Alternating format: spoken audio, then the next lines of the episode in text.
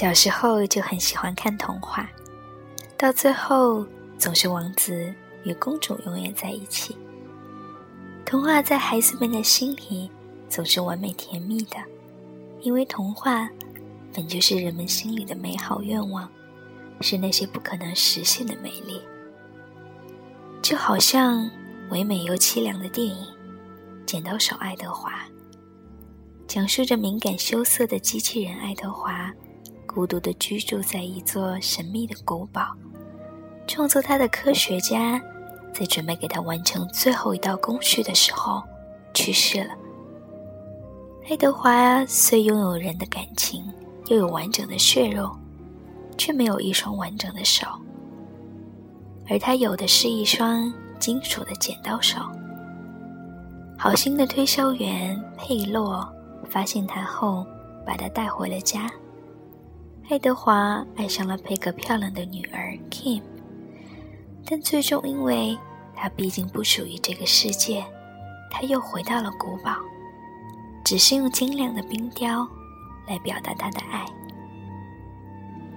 天上为什么会下雪？那要从很早以前的一个剪刀手说起。那你为什么不去找他？我已经老了，我希望他永远记得我年轻时的样子。那他还活着吗？在他下山之前，这里是不下雪的，所以如果天上在下雪，就说明他还活着。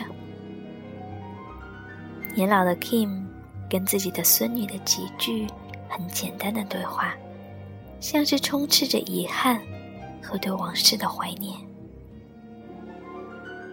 电影是十五年前的作品，没有高耸的楼房和穿梭频繁的车辆，只是在一个小镇，很简单的居民别墅，淡淡的彩色，像是少儿的蜡笔画。在小镇的尽头有一座山。山上隐隐约约显露着幽深古堡。通往古堡的路幽暗且荆棘丛生，走近了，却看到郁郁葱葱的精美园艺雕塑。在古堡的阴黑角落里，走出一个黑发平乱、脸色苍白、还挂着伤痕的人。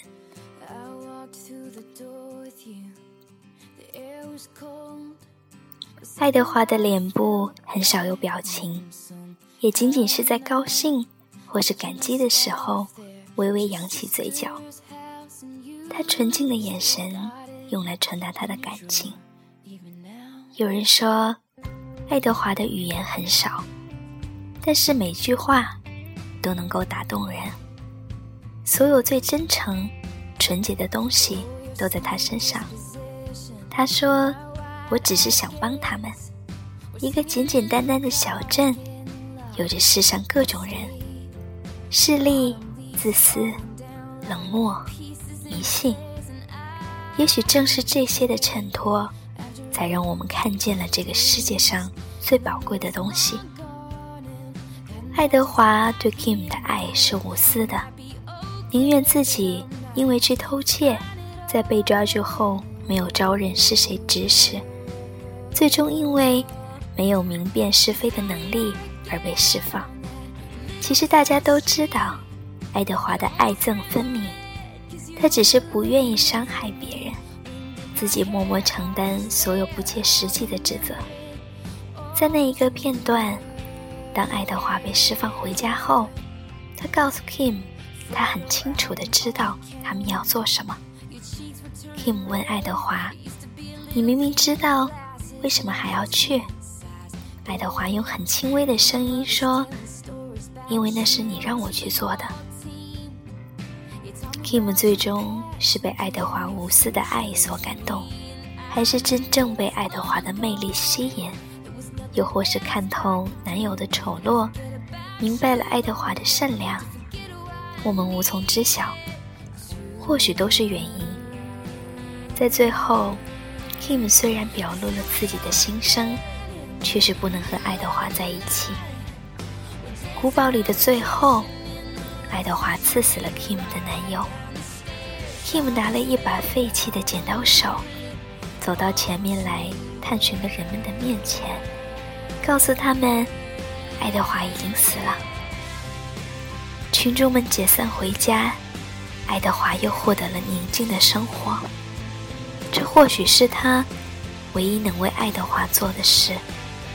在那之后，他们不曾见面。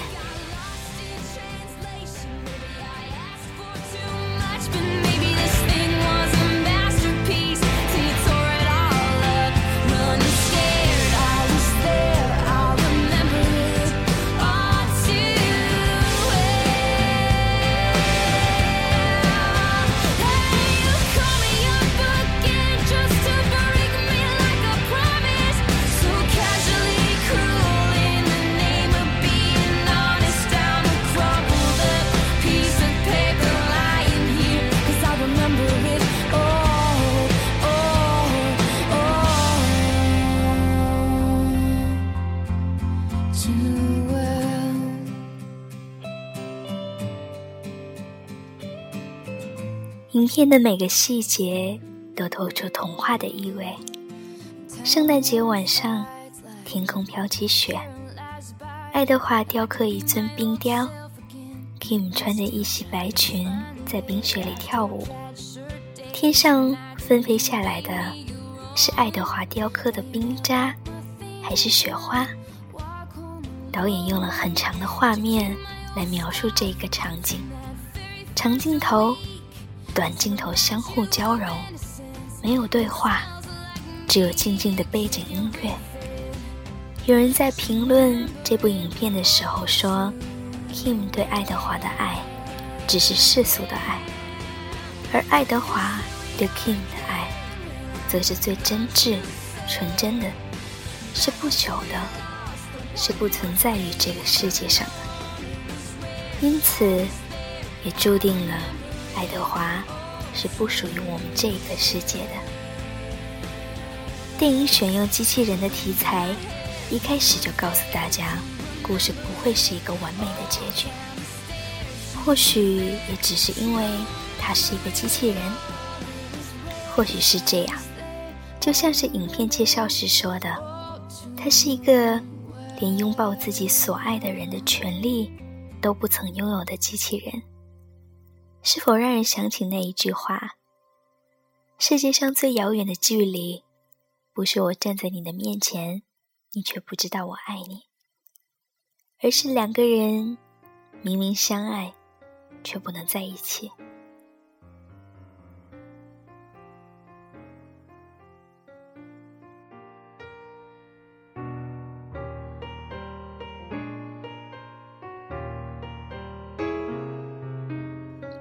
爱德华给了我们一个童话的世界，一个最纯粹的内心世界，一个悲伤的童话，一些无法用语言表达的感情。